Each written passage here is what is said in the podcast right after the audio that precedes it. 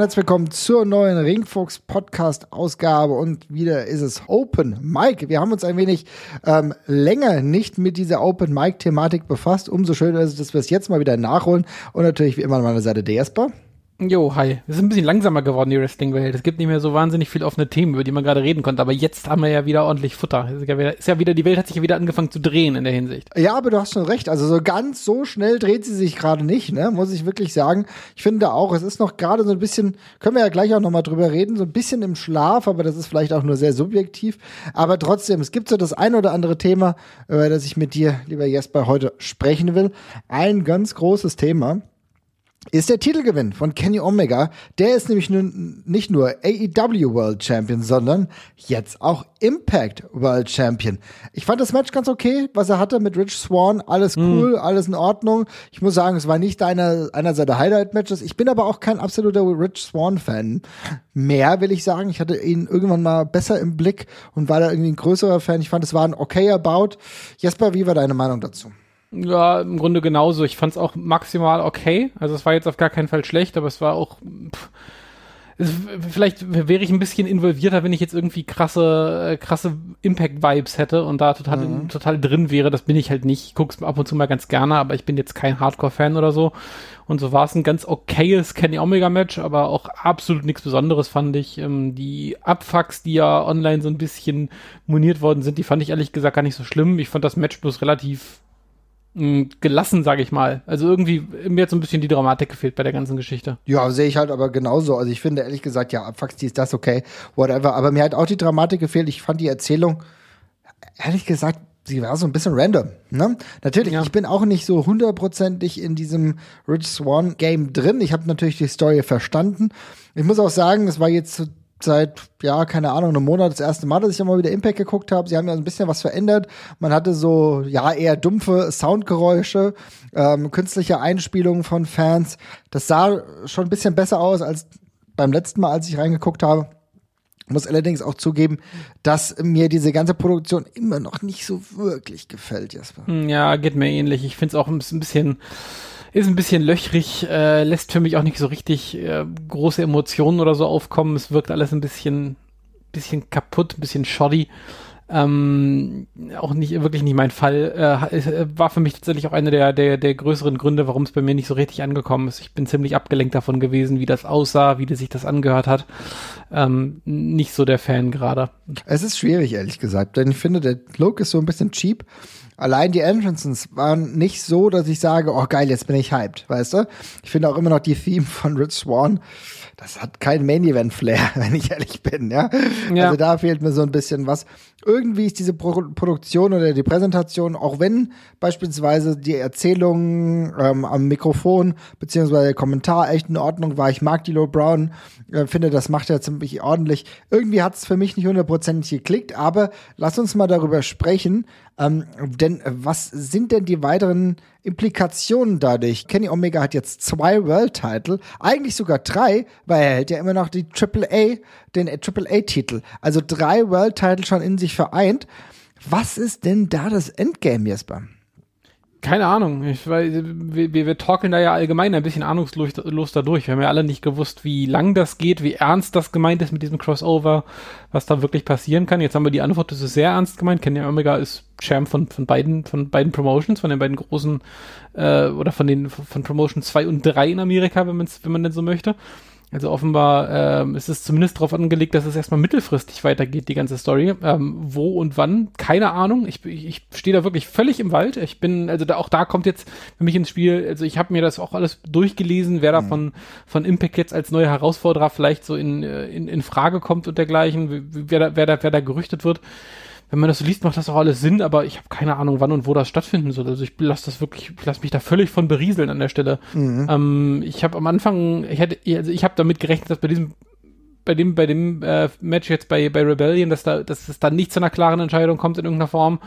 Äh, dass man es damit so ein bisschen abprallen lässt. Aber jetzt haben wir die klare Entscheidung und jetzt bin ich gespannt, wie man drum rumbucken wird. Das ist ja, ja, ist eine Herausforderung, aber offenbar haben sie einen Plan. Das ist ja immerhin schon mal was Positives, denn wir haben im Vorfeld, als wir auch mal ähm, getaped hatten und dann haben wir danach noch ein bisschen gebabbelt, haben wir auch gesagt, naja, irgendwie ist es very likely, dass es halt nicht zu einem klaren Finish kommt. Und wir haben auch gesagt, äh, in unserer Chatgruppe haben wir auch gesagt, naja, ob das wirklich ein klares Finish geben wird. Es gab eins und es gab einen eindeutigen Sieger immerhin mal klare Angelegenheit und dementsprechend ist er jetzt nicht nur AAA Mega Champion, er ist nicht nur AEW World Champion, sondern auch Impact World Champion. Und die Frage, die sich mir halt jetzt wirklich aufdrängt, ist, wo es hingeht. Du hast eben gesagt, es gibt äh, potenzielle äh, Contender bei Impact. Wen hast du denn da so rausgelesen? Ja, ich habe viel von Muske gelesen, dass man, dass der angeblich gut positioniert wäre dafür. Ähm, Swan ist auch immer wieder gefallen, aber das sind so die Namen, die ich jetzt einfach gelesen hatte. Ich habe, wie gesagt, dafür gucke ich zu wenig Impact Wrestling, muss ich ganz ehrlich mhm. sagen an der Stelle. Ja, gut, klar. Also ich meine, diese Positionierung, das kann, ja, das ist ja auch durchaus äh, realistisch und wahrscheinlich, wenn es dann gerade mit Moose, der, der ja wirklich in der letzten Zeit ordentlich positioniert war, ja. gibt den einen oder anderen, der auch äh, jetzt wichtige Siege errungen hat. Also das kann ich mir im Grunde jetzt auf jeden Fall gut vorstellen. Also äh, Leute wie Sammy Callihan, die werden erstmal nichts damit zu tun haben. Äh, Sammy Callihan bei Rebellion ein wichtiges Match verloren. Also insofern, da geht's eher mal ein bisschen weiter weg. Aber ja, also es ist durchaus möglich. Aber die Frage, die ich mir immer noch stelle, ich hatte eigentlich gedacht, als ähm, als das als würde es irgendwann in Richtung gehen, dass nachdem der amerikanische Kontinent abgefrühstückt wurde mit den Titeln, ne? Also weil ja, ich meine die zwei äh, zwei relativ wichtige US-Titel, die er jetzt hat, äh, dann äh, den mexikanischen Titel, der einen großen Wert hat, habe ich dann irgendwie schon gedacht, naja, vielleicht kommt dann halt dieses äh, dieser Clash mit Kota Ibushi. Dummerweise ist Kota Ibushi halt nämlich nicht mehr New Japan Champion. Also insofern äh, ist diese Sache, die ich mir irgendwie mal ausgedacht habe, die äh, führt sich dann nicht so wirklich fort. Ja, wobei man natürlich auch immer sagen muss, vielleicht war das ja auch mal angedacht und wurde fallen gelassen aus logistischen Gründen. Wir wissen ja, es gibt einen nicht zu unterschätzenden Anteil von Wrestling-Storylines, die versanden gerade aufgrund dieser der Pandemie und der damit sehr großen Reiseeinschränkung und vielleicht ist das ja auch ein Teil davon. Ähm, aber gut, ist genauso gut möglich, dass wir uns einfach äh, schön in Theorien einfach äh, ertrunken haben und äh, dass das vielleicht gar nicht, dass, dass das vielleicht niemals richtig auf der auf der Karte stand in der in der oder in den Karten stand in der in der in der Hinsicht. Aber ja, also gerade scheint es sich auf den auf den amerikanischen Kontinent zu fokussieren und ich finde auch, als wenn man das jetzt so sieht, wenn das gerade so alles passiert, merkt man auch, für so viel mehr ist jetzt eigentlich auch gerade gar keine Zeit. Ne? Alleine schon diese beiden äh, Stränge nebeneinander zu bucken, ist jetzt gerade zumindest gerade schon ordentlich schwierig und eine große Herausforderung. Und insofern, ähm, ja, ich würde jetzt mal denken, dass es dabei erstmal bleibt. Also und das Kenny Omega, ich weiß nicht, vielleicht sammelt er noch weiter, aber jetzt gerade würde ich denken, äh, bei AEW gibt es gerade genug zu tun, dass mhm. es dabei bleibt, aber let's see. Das heißt aber für mich jetzt auch so ein bisschen, dass wir ähm, äh, dieses Title Picture dann vielleicht haben, auf beide Ligen verteilt. Aber weitere Implikationen von Impact zu All Elite Wrestling oder von All Elite zu Impact ist bis auf, sag ich mal, die Good Brothers nicht wirklich angedacht? Oder siehst du dann noch mehrere Verbindungen, die noch kommen könnten? Mm, nee, sehe ich nicht. Und ehrlich gesagt finde ich das auch nicht so wahnsinnig wichtig oder attraktiv gerade an der Stelle, weil so einen richtig großen War oder dergleichen in der Hinsicht brauche ich jetzt ehrlich gesagt auch nicht. Dafür ist der Kader von Impact auch nicht so richtig. Ja, und ich, ja. ich finde, das ist auch langweilig. Wir hatten das schon und das brauchen wir jetzt auch nicht. Ich finde auch nicht, dass irgendwie Impact und, und AEW auch irgendwie einen, jetzt irgendwie einen Fädengrund haben oder bräuchten oder sonst irgendwas. Und ähm, um um, Kenny Omega gestrickt, finde ich, macht das Sinn. Der hat einen Anspruch, das, das zu machen. Der hat einen Grund dafür, das zu tun. Das hat alles Hand und Fuß. Sitzt so. Er versucht sich eben einfach den größtmöglichen Status als, als äh, Wrestler dazu erarbeiten und hat eben quasi zwei Promotion, die er als Geisel quasi halten kann. Das macht ja alles Sinn so, aber ich, also ich würde das jetzt auch nicht künstlich aufplustern an der Stelle. Also ich bin happy damit, so wie das gerade ist. Das ist eine Geschichte um Kenny Omega und nicht eine Geschichte von Impact gegen AEW oder sowas. Das, ja. Ja, ich glaube, das ist auch in Ordnung so, ja. ja. Und ähm, es, wie du sagst, es ist eigentlich wirklich eine Geschichte um Kenny Omega, was da rum halt noch passiert. Da gibt's ja wahrscheinlich noch genügend Handlungsstränge. Ich bin jetzt auch so ein bisschen im Schauen. Klar, er hat ja seine Elite Wrestling Situation, auch die Storyline, aber auch da könnte man ja den einen oder anderen neuen Kandidaten noch mal etablieren um ihn herum. Müssen wir mal schauen. Aber es bleibt wohl bei dieser Main-Event-Situation, sowohl bei Impact als auch bei All Elite Wrestling. Und dann schauen wir, wie es weitergeht. Auf jeden Fall ist die Positionierung von ihm auf dem amerikanischen Markt natürlich trotzdem brutal. Ja, das ist auf jeden Fall so. Also sie haben ihn erfolgreich zum heißesten Eisen nochmal gemacht, das auch nochmal unterstrichen. Ähm, dass auch jetzt gerade, wo, wo wir hatten ja auch schon ein paar Mal gesagt, dass so die Kenny Omega-Positionierung bei AEW noch so ein bisschen zu wünschen hat übrig lassen, also gemessen daran, dass er eben das heißeste Eisen war, kam ja am Anfang so ein bisschen wenig, ähm, aber jetzt finde ich, hat man da noch mal ein Ausrufezeichen hintergesetzt und ja. Ich glaube, das ist ein deutliches Ausrufezeichen jetzt gewesen. Ich denke, das geht in eine ganz gute Richtung. Ja, jetzt muss es halt weiterhin äh, so stattfinden, dass er ja, irgendwie trotzdem noch mal auf ein anderes Niveau kommt. Ich glaube, er ist auf jeden Fall schon in einer sehr, sehr guten Richtung. Ich finde, äh, dass ihm Don Callis da irgendwie auch ein bisschen hilft, sich als Ziel zu etablieren. Ich glaube, das passt schon alles ganz gut. Müssen wir weitergeben. Ich gebe, denke trotzdem, dass dieses große Spiel um den Namen Kenny Omega gerade bei All Elite gewonnen werden kann, halt nicht bei Impact. Aber gut, mal gucken, was da mit den Titeln weitergeht, weil irgendwie habe ich dafür noch kein Endgame im Kopf. Ja, ich auch noch nicht. Ich muss es auch auf mich zukommen lassen, aber das ist ja auch mal ganz schön. Ja, ich finde es aber trotzdem auch interessant, was du eben gesagt hast, dass, ähm, ja, vielleicht war es ja anders geplant, als wir es ja. gedacht haben. Und äh, beziehungsweise war, vielleicht war es auch anders geplant, als sie es jetzt ausgeführt haben. Ja, du hast, wir haben letztens mit Robert drüber gesprochen, manchmal kommt es echt anders, äh, dass äh, gewisse Booking-Entscheidungen getroffen werden mussten, äh, weil es nicht anders durchführbar war. Also kann durchaus so sein. Ne? Wir haben die Restrictions, wer weiß das schon gibt vielleicht aber trotzdem einen Weg zurück. Vielleicht ziehen sie es jetzt auch ein bisschen, damit es irgendwann doch wieder dazu kommen kann. Wir wissen es alle nicht. Mhm. Schauen wir mal. Ja.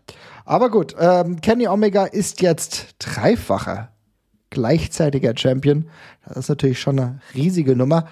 Freue mich äh, ehrlich gesagt, äh, wenn es noch mehr Verteidigungen dieses Titels äh, des Mega Champions gibt bei All Elite. Das würde ich cool finden. Das hat er jetzt schon ein paar Mal gemacht. Das kann er gerne mal durchziehen. So bleibt für mich auch diese Promotion immer noch mal ein bisschen mehr im Fokus. Eine andere Sache, die wir jetzt vielleicht mal anstoßen können. Ich habe noch ein, zwei Themen, die ich mit dir diskutieren wollte, die ich so auf dem Zettel hatte. Aber gehen wir doch einfach mal ein bisschen weiter und gucken mal, was. Wir haben ja heute auch unsere User äh, und Freunde und Freundinnen gefragt, äh, was wollt ihr hören, über was sollen wir mal sprechen? Und eine Frage kam unter anderem vom Joe, der hat gefragt, wer ploppt euch zuerst beim Gedanken Manager und Valet auf? Jesper, was ist dein erster Gedanke dabei? Mm, beim Manager ist es hm, also äh, ganz im Ernst, es muss eine langweilige, moderne Antwort geben, wäre es, glaube ich, Paul Heyman tatsächlich, weil einfach das sehr präsent ist jetzt in letzter Zeit gerade wieder äh, und er damit für mich eine Rolle spielt, aber ansonsten historisch, historisch wäre es vermutlich Jim Cornette bei mir. Ah, okay. Den ich da am ehesten verorten würde. Das ist so der, an, an dessen Beispiel ich gelernt habe, was ein Manager im Wrestling quasi ist. Ähm, und bei Valet, mh, mm, tatsächlich äh, Woman. Ah ja, okay, geil, ja, ist doch cool. Ja. Also beides, beides natürlich äh, sehr, sehr gute Nummern. Ich meine, über Paul Heyman äh, haben wir ja schon viel hier gesprochen. Ist natürlich einer der validen, äh, aktuellen, modernen Manager, die das Game nach ja. ganz nach oben treiben. Brauchen wir nicht drüber reden, aber natürlich. Ja, vor allem auch, eine, auch einer der, auch eine lange Zeit einer der einzigen gewesen in der neuen Zeit, muss man ja aber auch nochmal sagen. Also der Manager-Stick war ja ein bisschen tot und Paul Heyman war der Einzige, der es durchgehend noch gemacht hat. Ist auch jetzt also immer noch nicht so unglaublich viel besetzt. Ja, ja, also es gibt jetzt ein paar mehr und immer mal wieder so, keine Ahnung, diese, wenn man es jetzt ganz streng nimmt, dann ist ja diese Reginald-Rolle ja auch was ähnliches, ne? Ähm, also kann man ja in die, in die gleiche Richtung zählen, aber es ist immer noch relativ vereinzelt, finde ich. Und ähm, es, die sind vor allem meistens echt nicht mehr so prominent platziert. Aber das wären die beiden, die mir als erstes eingefallen wären. Wer wär's denn bei dir? Äh, bei mir war es, äh, also gerade beim Manager war es bei mir zuerst Bobby the Brain Heenan. Also mhm. ganz klar, ohne, wenn du sagst Wrestling Manager, habe ich immer sofort Bobby the Brain Heenan im Kopf. Ähm, natürlich als alter Wrestling-Fan früh dabei gewesen ähm, Bobby the Brain Heenan immer gesehen, dann auch zwischenzeitlich im Ric Flair Camp gehabt und so. Also darüber habe ich äh, brauche ich gar nicht lang nachdenken. Ich finde Bobby the Brain ist auch ein richtig geiler The Weasel, richtig geiler Manager gewesen. Es gibt eine ja. ziemlich gute Doku, die schon extrem alt ist von äh, der WWE, die immer noch ähm, sehr sehenswert ist über die Fähigkeiten von Bobby the Brain, der auch am Mikro, ähm, also auch als Kommentator durchaus gute Momente hatte, auch nicht so schlecht war. Es kam immer drauf an, aufs Alter. Dann war es dann vielleicht nicht mehr alles so Gold, was glänzt, aber trotzdem ein, wirklich ein Gott am Mikrofon. Und wenn es um Valets geht, muss ich auch sagen, das finde ich ganz spannend, weil da habe ich als erstes an Terry Ronalds gedacht. Mhm. Also Terry Ronalds, die ähm, zwischenzeitlich ja die Managerin von Goldust war, dann auch zwischenzeitlich seine Frau und eigentlich gar nicht so wirklich lange in der WWE war. Oder, oder täuscht mich da mal ein? Ich hätte jetzt mal gesagt so sechs Jahre, aber das könnte auch länger gewesen sein. Mm, ja, nee, aber ich glaube, die Hauptzeit, das dürften so vier, fünf, sechs Jahre gewesen sein. Ich weiß, es war, die war ja auch so ein bisschen on und off da und immer mal wieder verschwunden. Ja. Ähm, und war dann ja auch nochmal, äh, war die sogar, die ist nicht sogar ich glaube 2018 hat die auch nochmal, oder 2019 hat die auch nochmal so ein Comeback, glaube ich, ein kleines. Ähm, ja, aber das, vier oder fünf Jahre dürfte die Kernzeit gewesen sein. Ich glaube, länger war das nicht. Und mhm. ich, also richtig, so richtig im Kopf ist mir tatsächlich eigentlich auch nur die Goldust-Zeit geblieben und dann auch so mit Abstrichen dann noch bei den Radicals, weil ich die halt sehr cool fand. Ja, genau. Also das äh, da auch noch so ein bisschen gerade Valet von äh, Perry Saturn gewesen, ne? Ja. Ähm, aber auch schon fast vernachlässigbar, muss man sagen. Das ist, war die Kernzeit mit Goldust, aber das war also gerade so, als er als Charakter sich etabliert hat, war sie dabei. Fand ich irgendwie eine ganz coole Rolle, weil sie ja die männliche Rolle der beiden übernommen hat, so zwischenzeitlich. Äh, wir haben schon oft über Goldust gesprochen, insofern ist das, was bei mir als erstes einfällt. Wir könnten sowieso noch mal irgendwann mal länger ausführen, mal wieder über Valais sprechen. Ne? Ja, definitiv. Müssen wir echt mal machen. Ja, finde ich ein sehr, sehr guter Input von dir, Joe. Ähm, eine ganz aktuelle Frage habe ich noch. Ähm, und zwar, freust du dich, lieber Jesper, auf das Alistair Black Gimmick, was er da jetzt gerade so hat? Also ich finde es ehrlich gesagt ein bisschen nichtssagend. Ich habe mitbekommen, dass sich da einige sehr davon hypen lassen, haben hypen lassen. Für mich war das ein relativ generisches, düster angehauchtes Laber-Gimmick, was immer ganz cool ist. Also ich bin erstmal froh, dass er irgendwas zu tun hat, was über sein schlechtes Theme und irgendwie wöchentlich random Matches bestreiten hinausgeht, weil ich ihn ja sehr mag. Ähm, aber ehrlich gesagt ist das so ein Gimmick, die also das ist für mich eine Blaupause für Sachen, die in der WWE wieder untergehen und scheitern, mhm, weil ja. man kann einfach irgendwelches, äh, irgendein wirres Gelaber Woche für Woche aneinander hängen und muss auf nichts eincashen. Und wo das oft genug landet, haben wir auch bei Bray Wyatt, finde ich, gesehen und das macht die WWE dann mit sowas sehr gerne. Und insofern, keine Ahnung, also meine, meine Prognose ist, man hat sich was für die ersten ein, zwei Monate überlegt und danach wird's weiter so gemolken und es führt dann nirgendwo hin. Das ist das, was ich glaube, was passiert. Ich finde es ein bisschen ich, also ich habe halt vor kurzem habe ich tatsächlich Far Cry äh, gespielt, weil das im PSN Store ist und das Gimmick ist wirklich extrem augenscheinlich von dem Willen von Far Cry entliehen, bis hin zur Brille, die Tommy Enter neuerdings trägt, was sehr, sehr störend für mich tatsächlich war, weil es wirklich aussah wie ein Cosplay. Ähm, aber ansonsten, ja, also ich bin froh, dass er was Neues hat. Ähm, ich, äh, hoff, ich hoffe, dass es, äh, dass es Substanz hat und ich rechne kein bisschen damit, dass es Substanz hat. Ja, also ich muss sagen, ich finde, bin ein großer Fan äh, seines Looks. Ich, mir gefällt er, auch mit der Brille. Ich finde das alles ein, so, so moderner Bösewicht, kann ich mir sehr, sehr gut vorstellen. Es ist aber im Endeffekt ja auch so ein bisschen das, was zwischenzeitlich mal bei der Sumerian Death Squad probiert wurde. Ja, ja da noch zwei Nummern tiefer finde es okay und ich freue mich auch darauf, aber meine Freude ist insofern einfach verhalten, weil die reale Umsetzung dann im Ring oftmals nicht der ganzen Sache standhalten konnte. Und äh, für mich kommt es auch maßgeblich darauf an, wer ist jetzt sein Kontrahent? Auf wen zielt er jetzt ab? Können die beide eine langfristige gute Geschichte erzählen und auch genau die Art und Weise, wie dieses Gimmick gerade aufgebaut ist, was sich ja ein bisschen zu dem Gimmick unterscheidet, was er zuletzt hatte.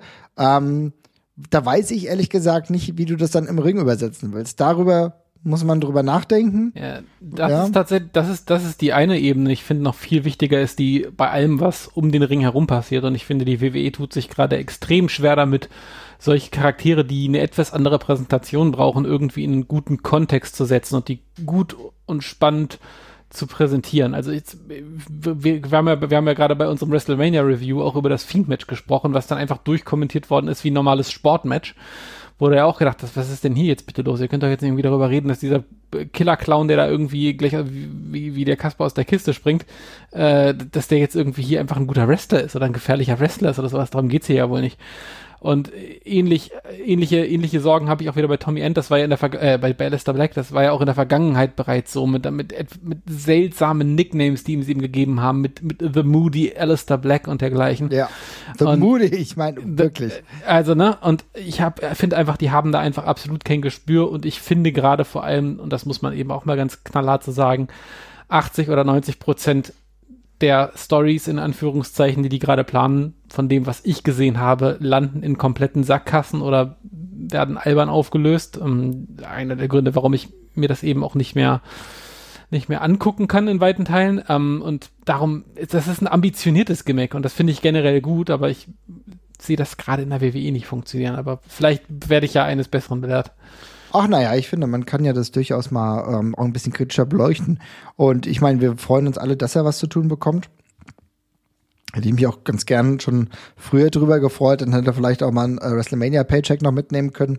Das ist uns jetzt nicht vergönnt gewesen. Jetzt ist es halt direkt nach WrestleMania. Ja. Ich muss aber leider sagen, und da will ich ein bisschen auf das abgehen, äh, was der Sebastian uns auch gefragt hat, dass bei mir eine gewisse WWE-Müdigkeit wieder zum Vorschein gekommen ist. Und die ist wirklich direkt nach WrestleMania äh, passiert. Ich muss sagen, ich, wir haben ja drüber gesprochen und wir fanden es im Großen und Ganzen sogar ganz gut.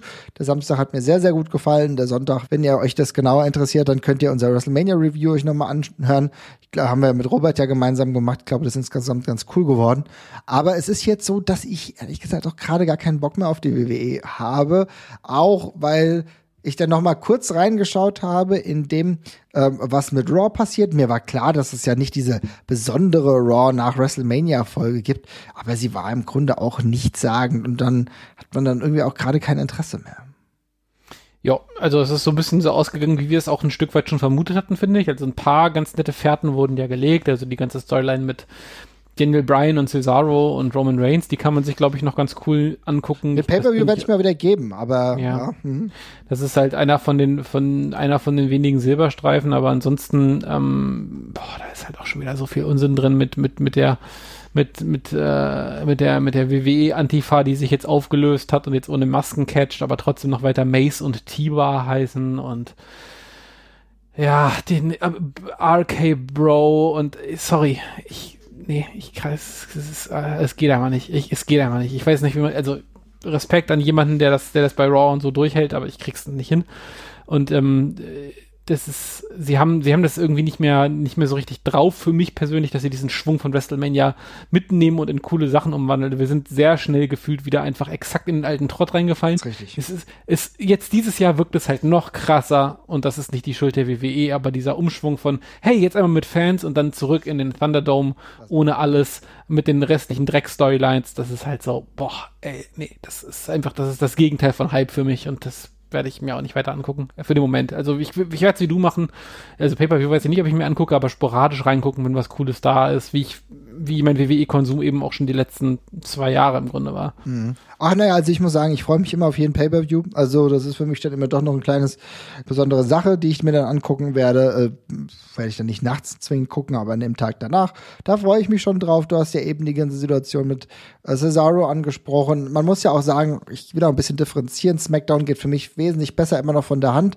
So, da, da gucke ich auch noch öfter mal rein. Raw habe ich mittlerweile das Interesse komplett sein gelassen. Schauen wir mal. Aber momentan ist es schwierig, aber, und das hat Sebastian übrigens auch ähm, so angedeutet, auch bei New Japan ist es bei mir, ich habe glaube ich, jetzt seit langer Zeit ähm, das Abo gekündigt, sogar bei New Japan, weil es mich gerade überhaupt nicht Ja. mehr juckt. Geht auch gerade wirklich tatsächlich gar nichts mehr. Das ist auch ein beispielloser, äh, beispielloser Absturz, glaube ich, auch in der, in der öffentlichen Wahrnehmung, also zumindest unter den, unter den, unter den Smart Marks kann man ja schon mal sagen, so wie uns, da ist es ja wirklich innerhalb von, ja, vor zwei Jahren war das, glaube ich, so noch mit Abstand die heißeste Promotion, für die man sich, für, auf die sich alle so ein bisschen einigen konnten, würde ich mal sagen. Ja. Und äh, jetzt ist es ja wirklich, äh, stößt es ja auf breite Ablehnung und auch das bisschen Positives, was ich noch vor einem halben Jahr oder so hatte, ähm, das ist, ja, das ist bei mir auch weg. Also ich kann mich da auch gerade für nichts mehr begeistern. Ich tue mich da sehr schwer mit. Ich finde dieses ganze Stable um Will Osprey absolut unerträglich von vorne bis hinten. Ähm, es gibt mir gar nichts und der Rest ist auch echt eher schwierig gerade. Und ähm, macht dann eben auch nicht mehr Hoffnung, wenn man dann irgendwie von Woche zu Woche liest, dass die Hallen leerer werden. Also Ja, äh, ja, ist ein wichtiger Punkt, ein erschreckender Punkt. ja, Ähm, wo krass, wie schnell das ging jetzt. Also, Ja, ja, ja, es ist, also es ging extrem schnell. Du veranstaltest natürlich in einigen Regionen auch viel zu häufig, ne? Wo du sagen musst, okay, Leute, Kurakan Hall, wollen wir schon wieder dort veranstalten? Dass dann irgendwann nur noch 300, 366 Zuschauer da Platz nehmen, ist natürlich eine heftige Angelegenheit, ne?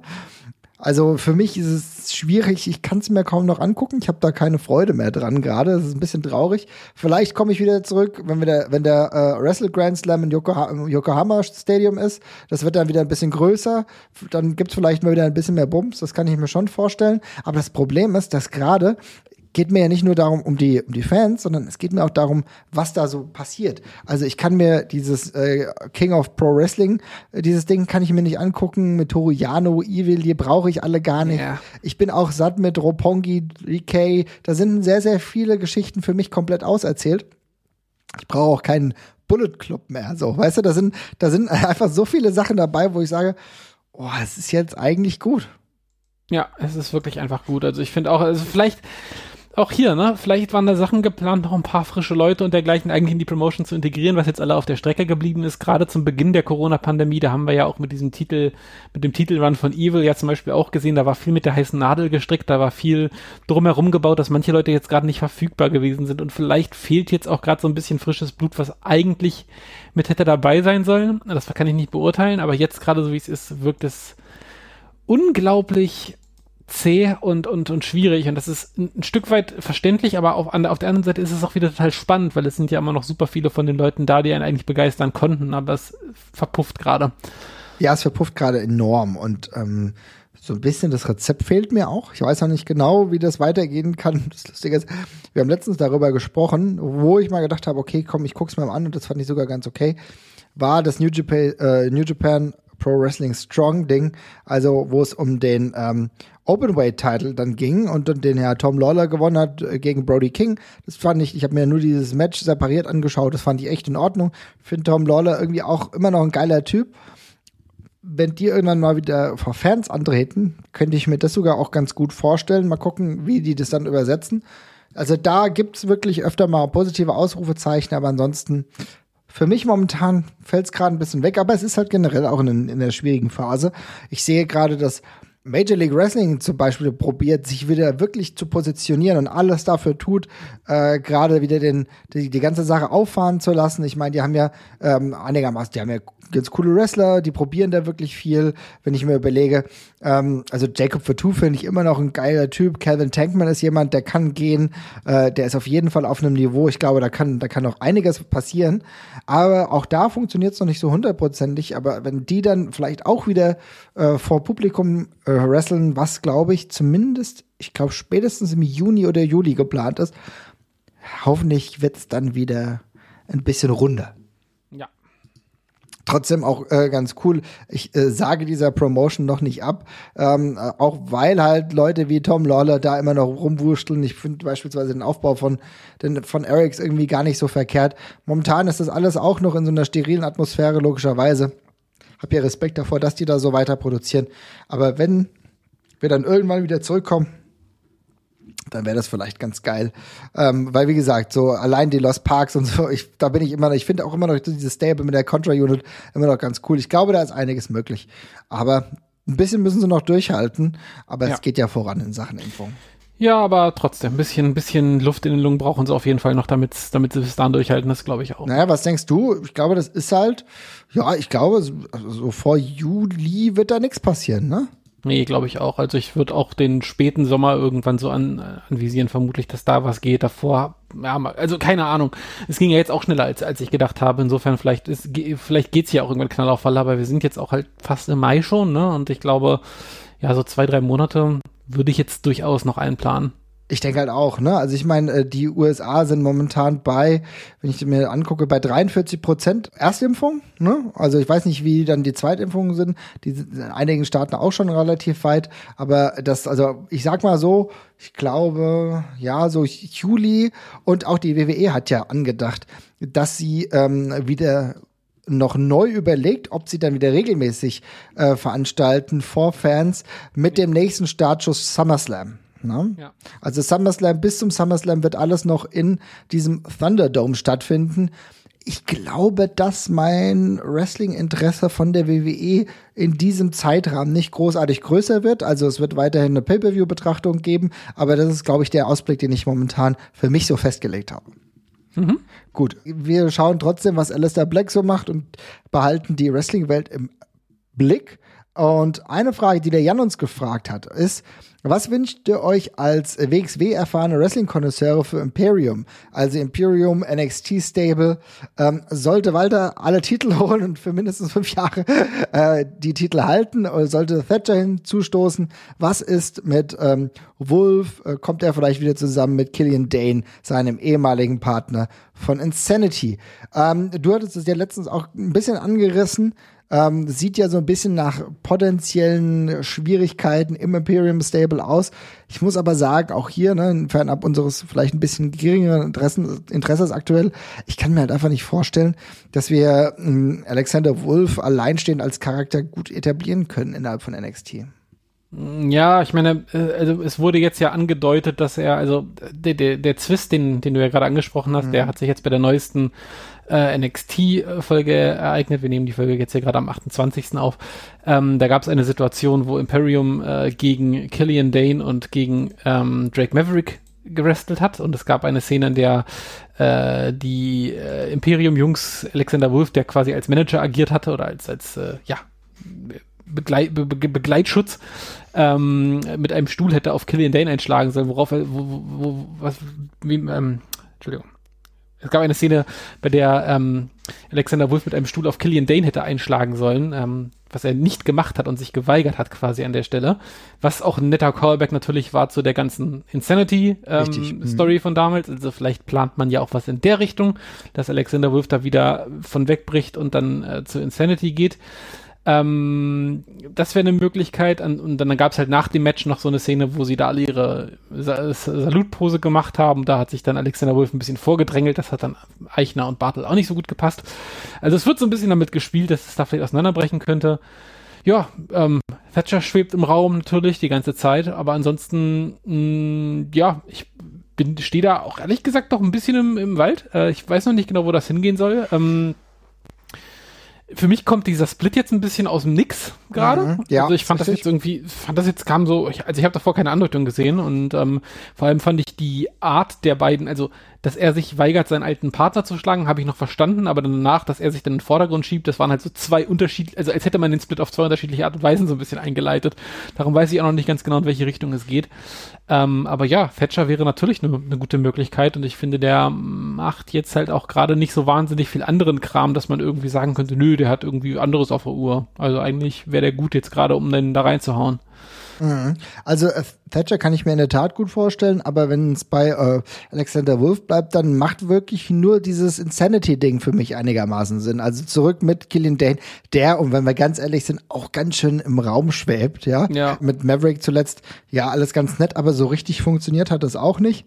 Also deswegen deswegen wäre es wahrscheinlich sinnvoll, wenn, wenn die wirklich Insanity dadurch wiederbeleben, kann ich mir das sogar ganz gut vorstellen. Ich finde auch Alexander Wolf ist von den ganzen Imperium Guys immer so ein bisschen abgefallen. Also ich verstehe so die Etablierung, er war ja auch bei Ringkampf dabei, aber wenn er da davon weggeht und vielleicht wirklich nur noch ähm, ja, vielleicht Thatcher dazu kommt, kann ich mir das sogar ganz gut vorstellen. Wäre vielleicht sogar eine Sache, ähm, wie du das erzählen kannst, weil wir müssen auch sagen, Wolf ist ja immer ein bisschen umhergeschwommen. Also, dass Marcel Bartel und Fabian Eichner, äh, dass die zusammen halt ein festes Tag-Team sind, das haben wir lange gesehen und deswegen sind die auch in der Tag-Team-Division relativ oft rumgelaxt. Aber äh, Alexander Wolf hat so, war so freischweben. Vielleicht wäre es ganz sinnvoll, da wirklich was zu tun.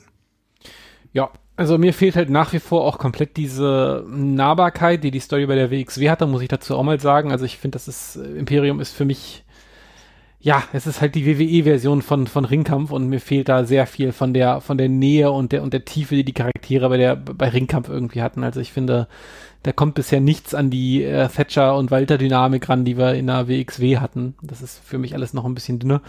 Aber insofern, ja, also Thatcher ist jemand, der durch seine Art, glaube ich, da noch mal, auch mal ein neues Leben noch einhauchen könnte und das fände ich eine gute, Addition. Ich sage jetzt gar nicht, dass ich Alexander Wolf da raushaben möchte. Vielleicht gibt es ja auch andere Gründe dafür, dass er, dass er da rausgeht. Vielleicht ist es ja auch mal mit der aktiven Karriere gewesen. Ich, meine, ich weiß es ja nicht. Der ist ja auch immer ein sehr angesehener Trainer gewesen. Ja, ähm, guter Punkt, ja. Mhm. Könnte, also ich habe nichts gehört oder dergleichen. Mhm. Das war jetzt nur mal so, ich wollte nur mal sagen, es gibt, kann ja auch immer noch mal andere Gründe geben, ne?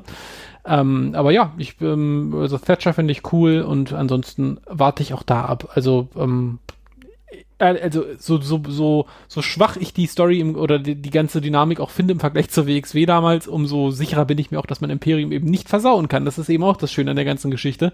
Die sind eben absolut narrensicher. Die kann man nicht kaputt machen. Ja, das ist der große Vorteil. Ich glaube, das ja. ist, ähm, da sprichst du was absolut Richtiges an. Das ist ja auch mal eine schöne Sache. Ne? also ich glaube, das wird laufen. Ich bin halt immer noch gespannt, wie das überhaupt weitergeht. Die müssten sich vielleicht noch mal mehr äh, emanzipieren. Wir wissen ja, dass Walter einfach nicht oft da ist. Ne? Und vielleicht ja. müssen die auch noch mehr, vielleicht muss dann Marcel Baltel auch noch mehr einfach erzählen, äh, vielleicht mehr ans Mikrofon, noch öfter präsenter werden, weil da fehlt es mir momentan, weil ich das schon ist das, das Gefühl, Ding, es fehlt halt ja. das Sprachrohr gerade, ne? Ja. Und ich weiß nicht, also Bartel könnte äh, es. Bartel könnte es, wirklich safe. Ja, Thatcher, ich weiß ja gut, ich weiß nicht, ob es an einer Sprachbarriere liegt, die sie da vermuten. Keine Ahnung, weil Thatcher ist natürlich als äh, jemand, der muttersprachlich Englisch unterwegs ist, natürlich nochmal am Mikrofon eine etwas andere Hausnummer, auch wenn er jetzt nicht der geborene äh, Redenschwinger ist. Das kann man jetzt auch mhm. beim besten Willen nicht sagen. Aber vielleicht ist das der Gedanke, dass man Thatcher dazu vielleicht, äh, vielleicht dazu haut, um, um, um ihn das quasi auf dem US-Kontinent in Walters äh, Abwesenheit äh, vorantreiben zu lassen. Aber ansonsten, mhm. Ja, aber es, geht mir halt, also tatsächlich, mir sind halt auch Bartel und Eichner, die ich beide cool finde, allen voran Bartel, den ich, den ich sehr, sehr mag und auch in der WXW sehr gefeiert habe, die sind mir als Team einfach noch zu blass. Also es, die sind mir noch zu sehr äh, Walter-Vasallen als wirklich eigenständige Catcher immer noch. Ähm, und sind auch deutlich eindimensionaler als Walter das ist, finde ich noch. Und da würde ich mir auch wünschen, dass die noch ein bisschen mehr Schliff und ein bisschen mehr Profil bekommen, bei egal was jetzt passiert. Aber das bin wär, ganz ehrlich, es wird ja. Zeit, weil wird Zeit, ja. 2021, die beiden sind auch schon eine ganze Weile da. Und Marcel ja. ist schon eine ganze Weile da. Und es wird Zeit, dass diese Charaktere auch mal ein bisschen größere Ausformung bekommen. Das sehe ich ganz genauso. Insofern würde ich mich äh, sehr freuen, denn das Potenzial hat gerade Marcel Bartel, der natürlich auch noch so jung ist, aber auch da, nächster Schritt, wrestlerisch kann da, da ist es auch noch mal besser geworden, muss ich auch sagen. Ich finde, äh, wrestlerisch, wenn ich das so sehe, das ist noch mal, noch mal eine Stufe besser geworden, noch mal eine Stufe feiner.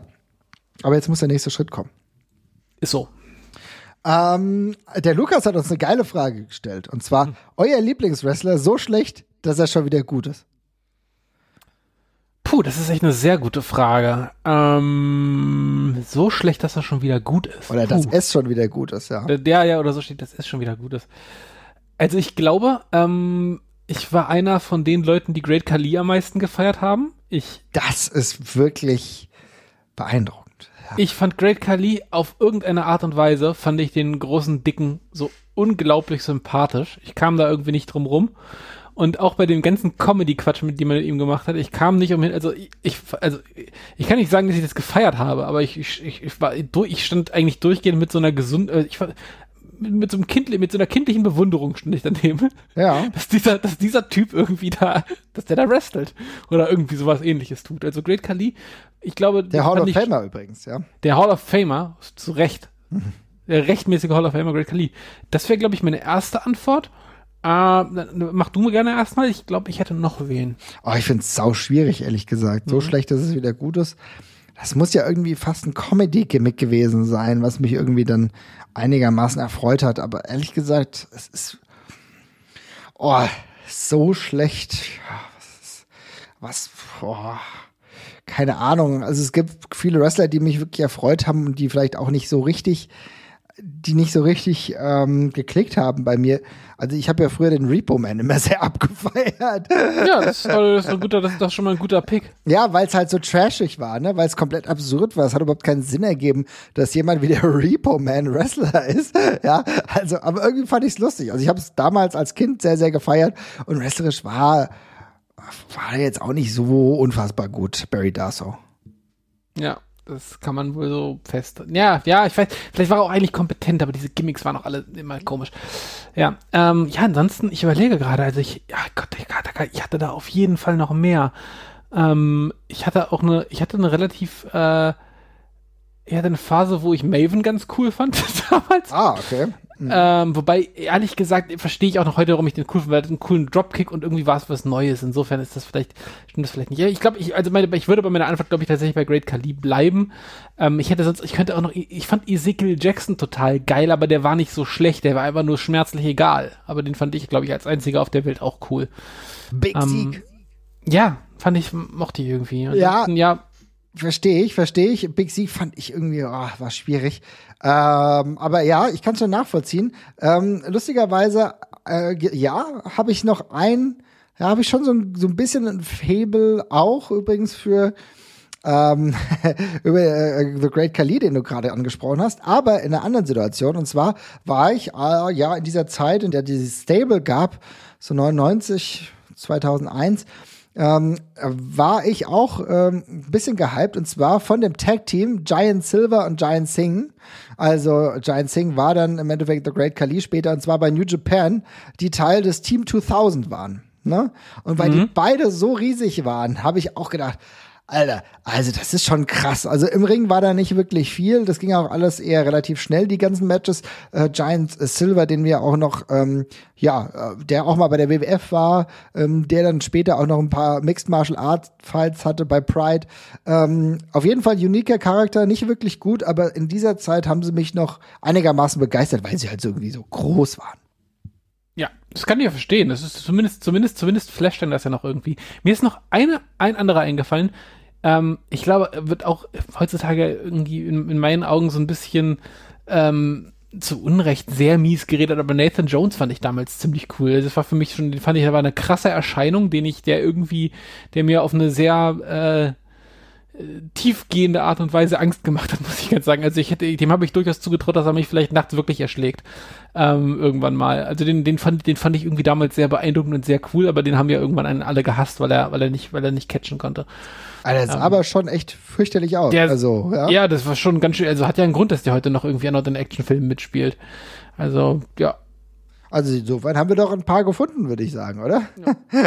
Also, liebe Leute, schreibt ihr vielleicht auch mal rein, äh, was äh, bei euch ähnliche Gefühle ausgelöst hat, wie bei Jesper und bei mir. Ähm, das ist doch gar nicht so schlecht. Eine andere Thematik, die ich mal mit dir ganz kurz anreißen wollte, abgesehen davon, dass MLW, über die ich eben gerade schon geredet habe, dass die jetzt bald auch bei Vice TV sind, finde ich irgendwie ganz cool. Vice TV macht sowieso interessante Sachen und MLW bleibt da ein bisschen en vogue. Aber was ansonsten noch bei Vice TV passiert, ist die neue Staffel Dark Side of the Ring. Und wir haben ja über die letzten beiden Staffeln schon sehr lobend groß, äh, im Großen und Ganzen gesprochen und jetzt geht's weiter, Jesper. Ja, geht jetzt weiter. Waren tatsächlich, also der Großteil von der, von den ersten beiden Staffeln, naja, oder ich sag mal, die Hälfte war, war, war cool. Ja, ähm, würde ich sagen, man, die Hälfte, mehr war es nicht, aber die Hälfte war es. Ja. Ne? Man muss sich so ein bisschen auf diese etwas überpathetisierte und, und, und leicht kitschige Weiß-Doku-Machart einlassen, finde ich. Also manchmal denke ich mir auch, es, es könnte, ihr könntet auch eine Spur drunter machen. Witzigerweise ist das bei den großen Fässern, die sie aufmachen, also bei der, zum Beispiel die Chris Benoit-Folge, die fand ich sehr gut gemacht. Ähm, das ist alles, alles ziemlich cool erzählt. Aber wenn das Thema eigentlich nicht so viel hergibt, dann drücken sie manchmal ein bisschen sehr auf die Dramatik, finde ich. Und das kommt dann manchmal ein bisschen lächerlich rüber. Ja. Aber trotzdem waren das äh, in der Regel sehr unterhaltsame und sehr coole Wrestling-Dokus, die man vor allem aufgrund der Länge immer sehr gut einfach mal so nebenher wegsnacken konnte. Das hat auf jeden Fall nicht wehgetan. Ähm, ja, und die neue Staffel kommt jetzt. Ähm, die Folgen sind auch bereits angekündigt, die kommen. Also, wollen wir sie, ich, ich gehe sie einfach einmal ganz kurz, äh, einmal ganz kurz durch, ja? Ja, hau rein, gerne. Mhm. Ähm, also einmal gibt es eine Folge über Brian Pillman. Das wird auch die, äh, die Season, das Season Opening. Ich glaube aber, das ist, ich, ich bin mir nicht hundertprozentig sicher. Ich glaube, das ist die einzige Folge, die von der Reihenfolge her feststeht. Der Rest kommt, glaube ich, bisher noch wahllos, wenn ich mich nicht täusche, aber korrigiert mich gerne, wenn ich damit falsch liege. Dann gibt es eine Folge über FMW, also äh, Frontier Martial Arts Wrestling, eine Folge über XPW, also Extreme Pro Wrestling, eine Folge über unseren gro großen Podcast-Freund Nick Gage. Eine Grüße an dieser Stelle eine Folge über ein, äh, über ein Thema, was uns ein bisschen geärgert hat, weil vielleicht ist da auch gerade was bei Ringfox Stories in Produktion. Mhm. Äh, das äh, wäre die Show in Korea von WCW und New Japan Pro Wrestling, aber dazu dann später von unserer Seite aus natürlich nochmal mehr. Dann eine Folge über die Smith Family. Wem das nicht sagt, das ist quasi der Familienstammbaum von äh, Jake the Snake Roberts und das wird eine ausgesprochen unschöne Folge, so viel kann man schon oh, mal sagen. Oh shit, ja, definitiv. Das, ich musste auch darüber nachdenken. Bei Grizzly Smith habe ich erst gedacht, hä, was? Und dann ist mir klar geworden, stimmt, Jake the Snake Roberts, sein Vater. Ja, das wird sehr unschön. Und die letzte Folge ist über Bruiser Bedlam. Ähm, richtiger Name Ion Kroitoru, glaube ich. Ähm, ja, die, da weiß ich selber zum Beispiel auch noch sehr, sehr wenig drüber. Äh, wird, glaube ich, eine, vermutlich eine äh, Folge, wo dann Jim Cornette 30% Redeanteil hat, weil er den als einziger vermutlich kennt. Und also ich hatte auch noch mehr gelesen, ehrlich gesagt, ne? Also ich hatte auch noch gelesen The Plane Ride from Hell. Oh ja, stimmt.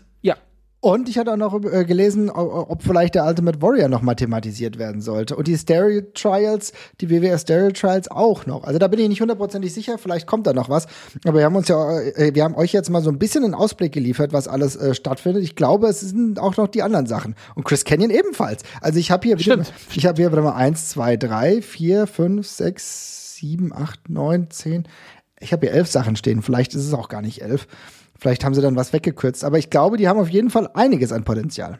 Ja, und die erste Folge kommt äh, jetzt Anfang Mai am 6. glaube ich, ne? Geht's genau, los? das ist die Brian Pillman-Folge. Das ist die Brian, die Brian Pillman-Folge, also äh, geht, dann, geht dann schon bald los. Ähm, erfahrungsgemäß müsst ihr euch vermutlich ein bisschen ähm, kreativ zeigen, was dieses äh, Gucken der Folgen angeht, weil ich weiß nicht, wie es jetzt bei Season 2 war. Season 1 konnte man ja auf legalem Wege nicht gucken in Deutschland. Ja. Äh, dadurch, also man, man kann dieses, man kann dieses Weiß-Abo einfach nicht abschließen. Das ist eine rein amerikanische Geschichte, vermutlich auch aufgrund der, äh, der, des Bildmaterials, was sie in den Folgen verwenden, wofür sie vermutlich nur die Rechte haben für die Ausstrahlung in den USA. Und dann kam man eben nicht ohne äh, weitere Möglichkeiten in diesen, in diesen Player rein. Also wer sich mit VPNs und dergleichen auskennt, der wird seine Mittel und Wege finden und ansonsten findet man die Folgen auch nochmal woanders. Ähm, aber ja, ihr, ihr seid ja, ihr seid ja alle nicht auf den Kopf gefallen. Wir werden auf jeden Fall nochmal eine separate Folge ja, dazu machen. Auf jeden Fall. Weil ich glaube, da haben wir auf jeden Fall Bock zu. Du hast ja gerade gesagt, wir haben noch nicht, ein paar Folgen haben uns ja noch gefehlt. Die, über die Luna Vachon Folge, äh, Folge habe ich mich auch sehr gefreut, dass die noch kommt. Das ist, äh, da, das, da habe ich, da habe ich großen Bock drauf, das zu sehen, weil ich finde, das ist wirklich eine Person, die man an der Stelle nochmal highlighten kann, die wirklich eine ganz eigene äh, ganz eigene Marke war und äh, einen eigenen Stempel drauf gedrückt hat auf die Geschichte. Also auch da nochmal cool. Schöne Themenauswahl. Dynamite Kid kommt auch noch. Ja, krass. Also dann siehst du mal, es ist dann wirklich, wenn wir es nochmal zusammenfassen, The Collision Course in Korea, Nick Gage, Ultimate Warrior Story, da bin ich sehr, sehr interessiert daran zu sehen, welchen anderen Twist es vielleicht nochmal hat. Ne? Mhm. Die Grizzly Smith Story, also Jake the Snake Roberts, The Dynamite Kid, The WWF Stereo Trials, äh, Stereo Trials, FMW, auch cool, könnte vielleicht sogar mal ein bisschen eine lustigere Folge sein. Ja? Mhm. Ähm, Luna Vachon, The Plane Ride from Hell, XPW, das wird eine unfassbare Misere. ja, also auch mal die schrecklichen Sachen im Wrestling. Und Chris Canyon. Chris Canyon auch irgendwie spannend, welchen Slide sie reinfinden. Aber natürlich, wir haben es ja eben gesagt, fängt gut an mit Brian Pillman, wo unter anderem auch ähm, Steve Austin ein bisschen was zu sagen wird. Ja. Cool. Ich freue mich drauf. Wir werden es auf jeden Fall im Blick haben, ne? Ja, auf jeden Fall. Also ich bin, ich bin gespannt drauf. Ich werde auf jeden Fall reingucken. Ich bin auch wieder darauf gefasst, dass einige Folgen vermutlich klare Ausreißer nach unten sein werden. Ja. Wrestling-Dokus und Wrestling-Dokus. Ja, aber trotzdem, trotzdem muss ich sagen, ähm, durch die letzte, das letzte Jahr, so ein bisschen die äh, paar Monate in der Pandemie haben mich schon die Folgen äh, 2020er Serie gebracht. Also ja. ich muss sagen, ja, ja, ja. Ähm, also natürlich über Chris Benoit haben sie gut beleuchtet. Ich fand auch äh, die Owen Hart-Sache haben sie ebenfalls auch mit einem gewissen Niveau auch transportiert. Ne? Mhm. Über die Jimmy Snooker-Sache, ja, keine Ahnung. Ja, ein paar Sachen, du hast ja gesagt, es ist mir nicht alles Gold, was glänzt, aber äh, von, von 2019 muss ich sagen, kann ich auf jeden Fall jedem noch die von Eric Story empfehlen. Die fand ich auch richtig geil. Ja, die war, das ist auch einer meiner Lieblingsfolgen gewesen, ja. Ja, also, wir behalten das im Auge und was wir auch noch von der WWE thematisieren müssen, was wir eigentlich äh, vielleicht vorhin noch anbringen können, ist natürlich die Tatsache, die WWE hat wieder Leute entlassen. Ja, äh, WWE-typisch einmal quasi nach äh, WrestleMania Frühjahrsputz gemacht. Dieses Mal hat's äh, ja an die zehn Leute erwischt, wenn ich mich nicht verzählt habe. Inzwischen sind es aus anderen Gründen noch ein paar Leute mehr geworden, aber größtenteils Leute hinter den Kulissen, die noch zusätzlich dazugekommen sind. Äh, die erste Entlassungswelle, von der wir jetzt eigentlich gerade sprechen, ich kann ja ganz kurz alle Beteiligten einmal kurz aufzählen. Das sind äh, Billy Kay und Peyton Royce, Mickey James, Chelsea Green, Wesley Blake, Tucker, Samoa Joe, Bo Dallas, Callisto und Mojo Rawley, die an der Stelle einmal gegangen sind. Ähm, eine Liste ohne die also ich sag jetzt mal ohne die ganz großen Schocker, ja. Es ist jetzt nicht, dass hier ein Main-Eventer gegangen ist an irgendeiner Stelle, aber ein paar sehr interessante Sachen. Also ich glaube allen voran, Samoa Joe muss kann man, glaube ich, als erstes ansprechen. Ähm, das hat für viel Stirnrunzeln gesorgt, insbesondere auch bei mir, weil wir haben ja gerade da genau davor WrestleMania geguckt und da hatte er, wie ich finde, eine sehr, sehr, sehr präsente Kommentatorenrolle eigentlich. Hat er auch super gemacht, muss man sagen. Hat er super gemacht.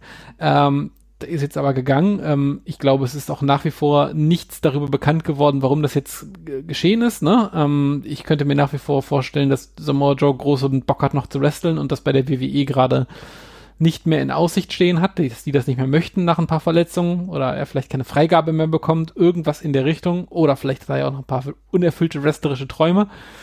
Ähm, da freue ich mich auf jeden Fall drauf. Also ich kann mir irgendwie nicht vorstellen, dass sie, dass sie, dass sie, dass sie ihn so prominent bei WrestleMania platzieren würden, wenn sie mit seiner Kommentatorenleistung irgendwie unzufrieden gewesen wären. Aber who knows? Ist es nicht für dich auch eher so, dass es wirklich vielleicht sogar darum geht, dass Samoa Joe einfach wieder zurück in den Ring kehren will? Ja, das glaube ich halt auch. Also ich denke, es ist eine Freigabegeschichte äh, in irgendeiner Form und die WWE sagt, ja, wir brauchen dich oder wollen dich als Wrestler nicht mehr, aus welchen Gründen das jetzt auch immer sei. Ähm, also Samoa Joe in einer anderen Promotion, immer her damit. Habe ich Bock drauf, nehme ich. Ich denke auch. Also da muss man wirklich sagen, ähm, ich freue mich drauf. Also er muss natürlich auch auf sich aufpassen, was der allerwichtigste Punkt ist. Ne? Ich meine, die WWE gibt gewisse Freigaben, gibt gewisse Freigaben nicht. Das hat vielleicht auch sogar ein Konzept. Also er muss auf sich aufpassen. Sein Farewell, was er dann bei Twitter gegeben hat, war in Ordnung, also auch nicht sauer, habe ich das Gefühl gehabt. Ich glaube, er hat trotzdem ordentlich Geld verdient. Ich glaube sowieso, dass Samoa Joe durchaus in sich ruht. Ja, er wirkte auch auf mich sehr gelassen. Das ist ja auch, aber das ist ja, das kommt ja bei ihm tatsächlich auch immer durch. Er ist einfach, er sieht das mit einer, mit einer gewissen Distanz, habe ich auch immer das Gefühl. Und ähm, ja, genau. Ein bisschen andere Sache. Also wie gesagt, ich glaube, Samoa Joe werden wir noch mal sehen. Es ja. gibt Möglichkeiten, aber auch hier muss ich echt sagen, natürlich, wir haben eh die 90-Tage-Klausel. No need to rush.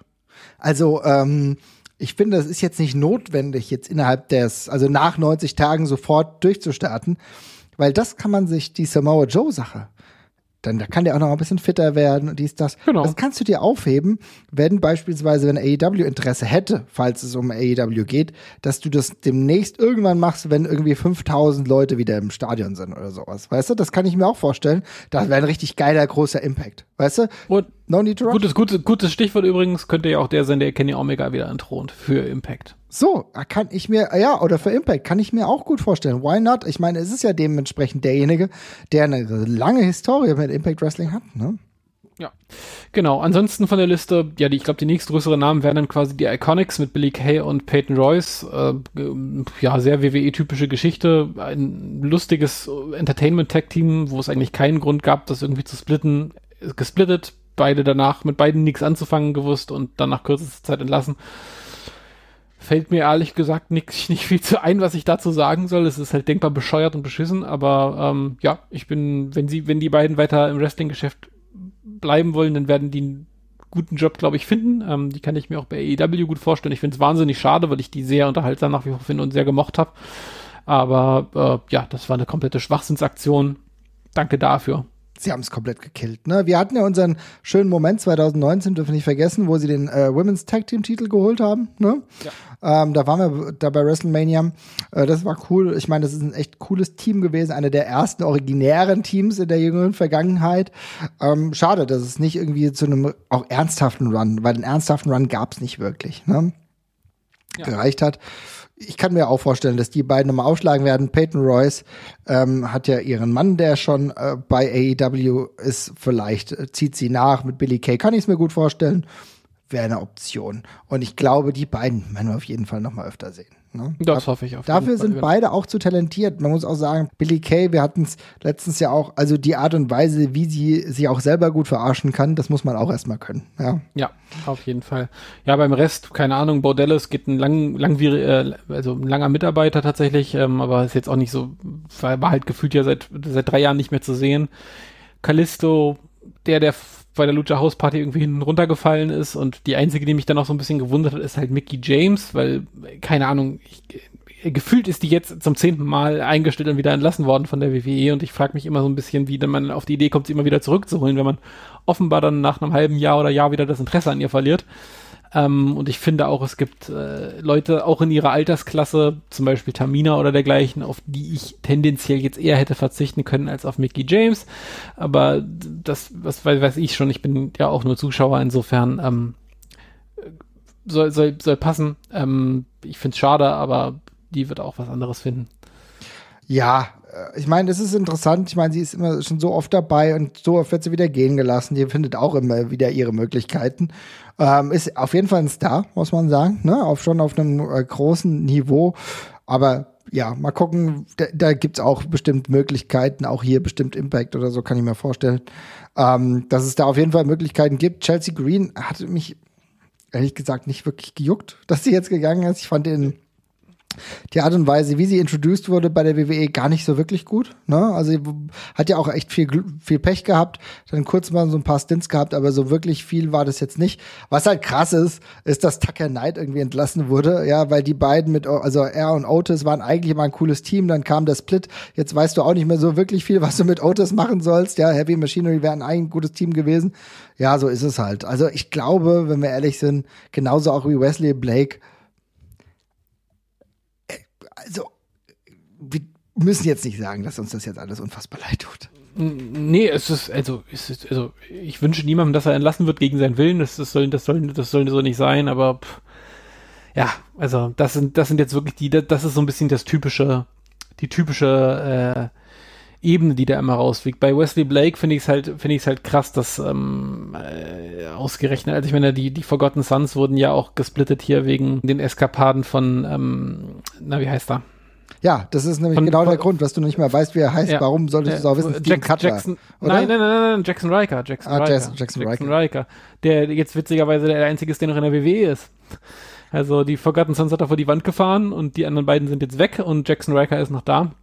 Ähm, ja, Ach so, ich habe gedacht, Steven Cutler hat doch auch irgendwas gemacht, der, der Donald Trump Supporter. Irgendwas war da auch. Ach, es ist auch egal, ehrlich gesagt. Nee, das ist Jackson Riker. Ach so. Jackson Riker ist der Donald Trump Supporter, meine ich. Also ich weiß nicht, ob Steven Cutler hat, glaube ich, nichts gemacht. Aha, aha, okay. Stimmt, Jackson Riker ist der Trump-Supporter, du hast vollkommen recht.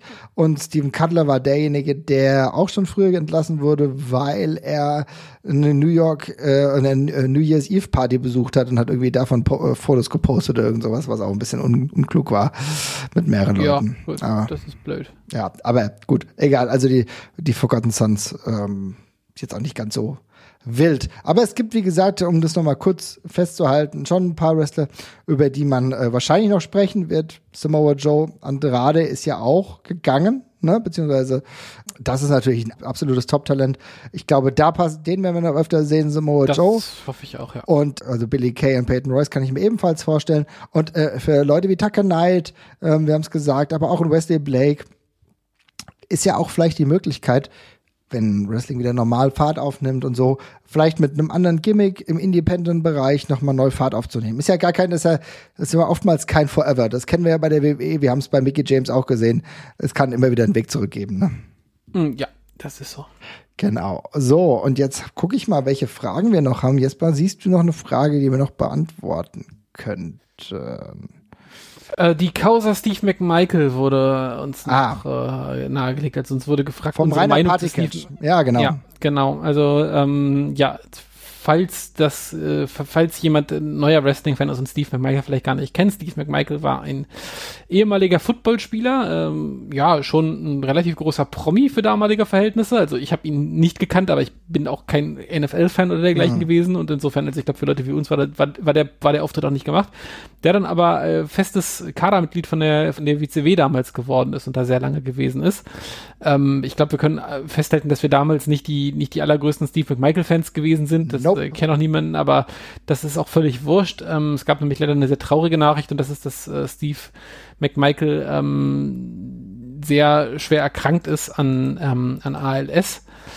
Ähm, also das ist eine äh, sehr sch schlimme Nervenkrankheit, ähm, die auch in aller Regel relativ schwer und schnell voranschreitet. Wer zum Beispiel noch äh, Christoph Nowak kennt vom VfL Wolfsburg, der ist äh, 2005 auch an dieser Krankheit letztendlich gestorben. Das ist auch, glaube ich, das, was Stephen Hawking in den Rollstuhl äh, gezwungen hat und äh, Steve McMichael hat die Krankheit relativ frisch und äh, ist aber schon sehr, sehr hart betroffen, bei schon sehr starker Lähmungserscheinungen und dergleichen.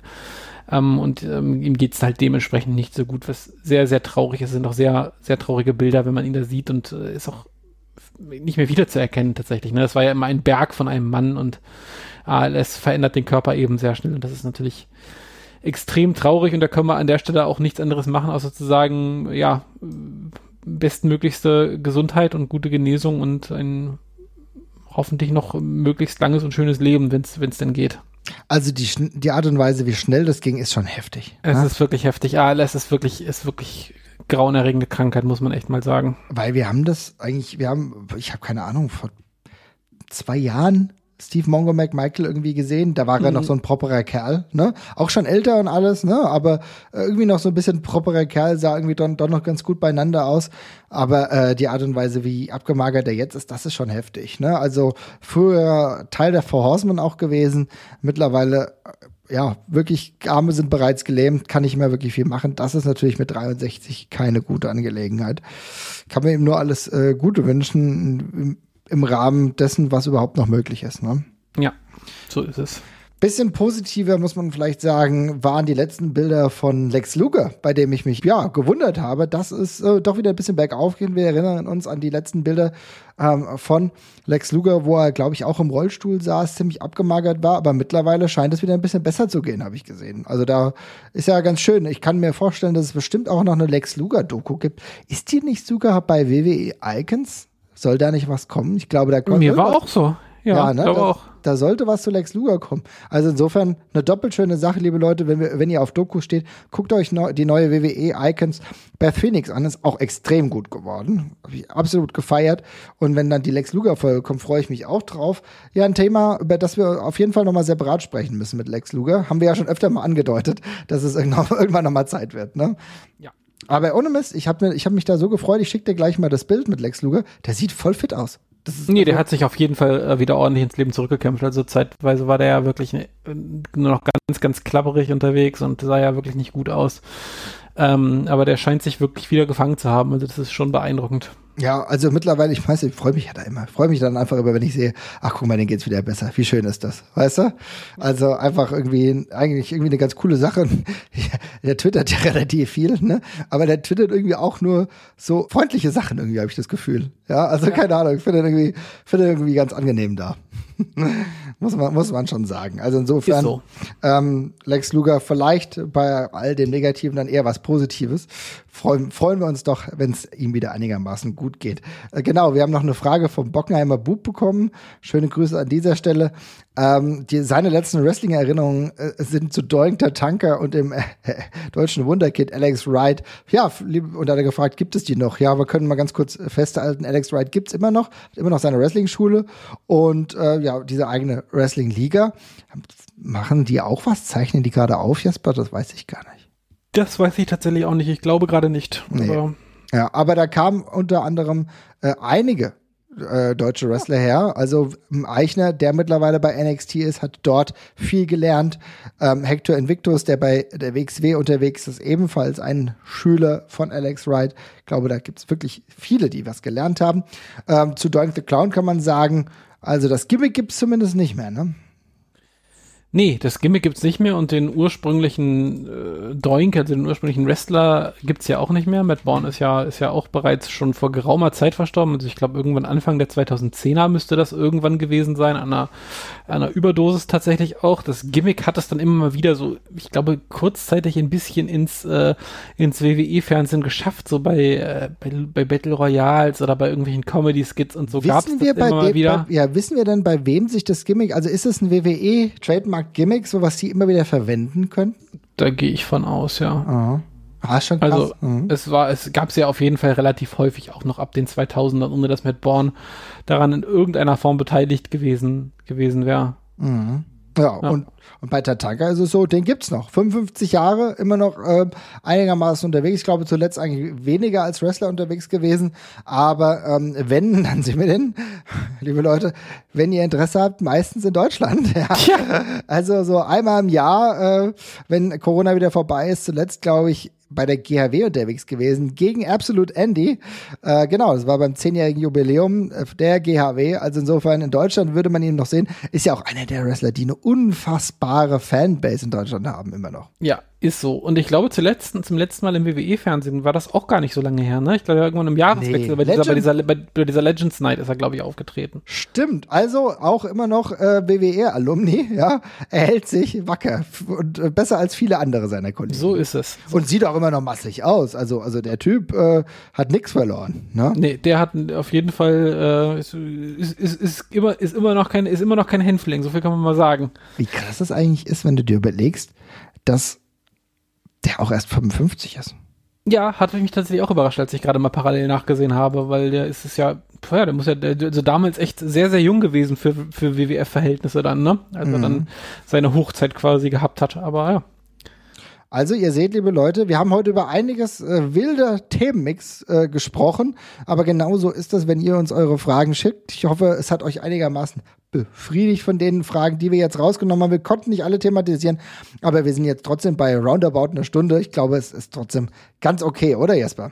Ja, auf jeden Fall. Und das nächste Mal greifen wir noch ein paar von den anderen wieder auf. Genau, wir haben uns alles aufgeschrieben, gespeichert und nehmen dann den Rest fürs nächste Mal mit. Liebe Leute, habt viel Spaß bei dem Wrestling, was ihr guckt. Schaut vielleicht mal wieder bei der WXW rein, wenn ihr Interesse habt. Da haben wir ja den Slam in den Mai mitgesponsert. Ja, also der Ringfuchs ist auch da am Start. Schaut rein und habt viel Spaß. Macht's gut, ihr Lieben. Ciao, ciao.